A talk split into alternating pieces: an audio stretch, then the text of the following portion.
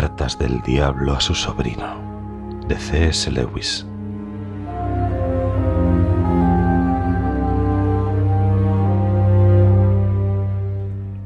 Mi querido orugario.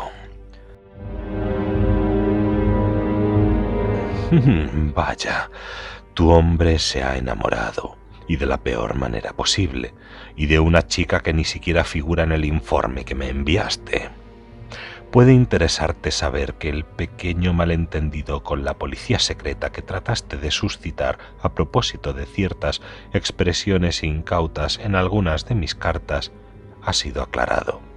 Si contabas con eso para asegurarte mis buenos oficios, descubrirás que estás muy equivocado. Pagarás por eso igual que por tus restantes equivocaciones. Mientras tanto, te envío un folleto recién aparecido sobre el nuevo correccional de tentadores incompetentes. Está profusamente ilustrado y no hallarás en él una página aburrida. He mirado el expediente de esa chica y estoy aterrado de lo que me encuentro. No solo una cristiana, sino vaya cristiana una señorita vil, escurridiza, boba, recatada, lacónica, ratonil, acuosa, insignificante, virginal, prosaica. El animalillo me hace vomitar. Apesta y abrasa incluso a través de las mismas páginas del expediente. Me enloquece el modo en que ha empeorado el mundo. Lo hubiésemos destinado a la arena del circo en los viejos tiempos. Para eso está hecha su clase. Y no es que tampoco allí fuese a servir de mucho, no una pequeña tramposa de dos caras, conozco el género, que tiene el aire de ir a desmayarse a la vista de la sangre y luego muere con una sonrisa. Una tramposa en todos los sentidos. Parece una mosquita muerta y sin embargo tiene ingenio satírico. El tipo de criatura que me encontraría divertido a mí.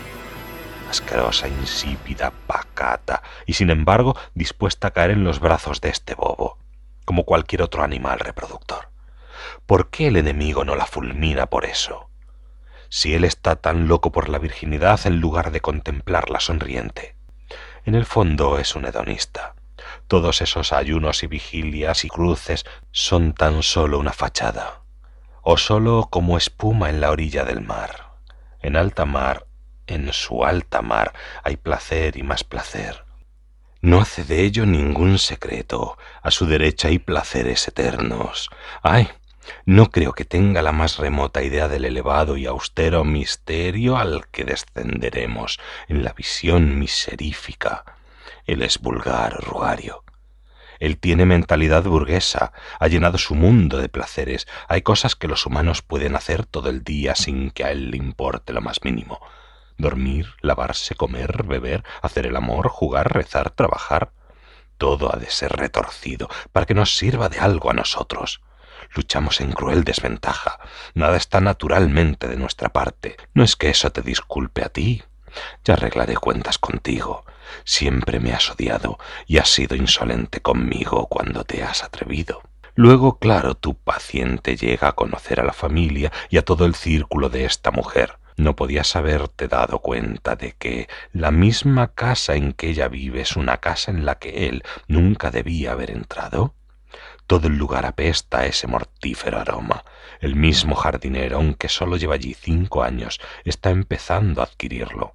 Hasta los huéspedes, tras una visita de un fin de semana, se llevan consigo un poco de ese olor. El perro y el gato también lo han cogido, y una casa llena del impenetrable misterio.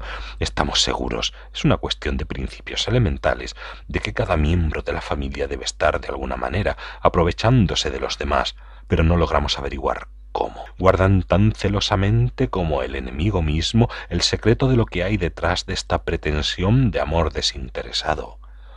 Toda la casa y el jardín son una vasta indecencia. Tiene una repugnante semejanza con la descripción que dio el cielo un escritor humano.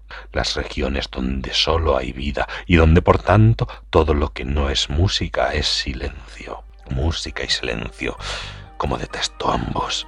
Qué agradecidos debiéramos estar de que, desde que nuestro Padre ingresó en el infierno, aunque hace mucho más de lo que los humanos, aun contando en años luz, podrían medir, ni un solo centímetro cuadrado de espacio infernal y ni un instante de tiempo infernal hayan sido entregados a cualquiera de esas dos abominables fuerzas, sino que han estado completamente ocupados por el ruido, el ruido, el gran dinamismo, la expresión audible de todo lo que es exultante, implacable y viril el ruido que solo nos defiende de dudas tontas, de escrúpulos desesperantes y de deseos imposibles.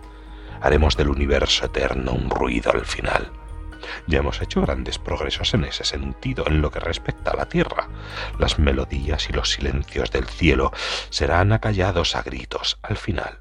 Pero reconozco que aún no somos lo bastante estridentes ni de lejos. Pero estamos investigando, mientras tanto tú asqueroso.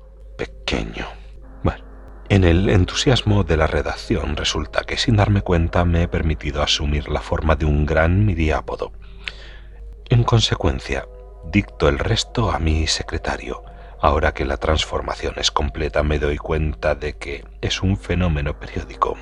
Algún rumor acerca de ello ha llegado hasta los humanos y un relato distorsionado figura en el poeta Milton, con el ridículo añadido de que tales cambios de forma son un castigo que nos impone el enemigo. Un escritor más moderno, alguien llamado así como Pschau, se ha percatado, sin embargo, de la verdad. La transformación procede de nuestro interior y es una gloriosa manifestación de esa fuerza vital que nuestro Padre adoraría si adorase algo que no fuese a sí mismo. En mi forma actual me siento aún más impaciente por verte para unirte a mí en un abrazo indisoluble.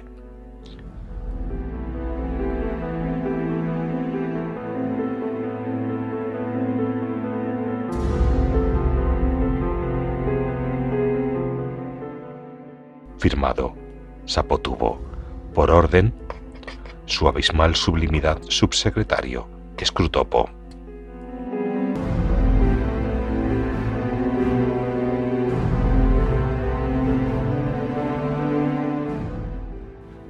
Cartas del Diablo a su sobrino, de C.S. Lewis.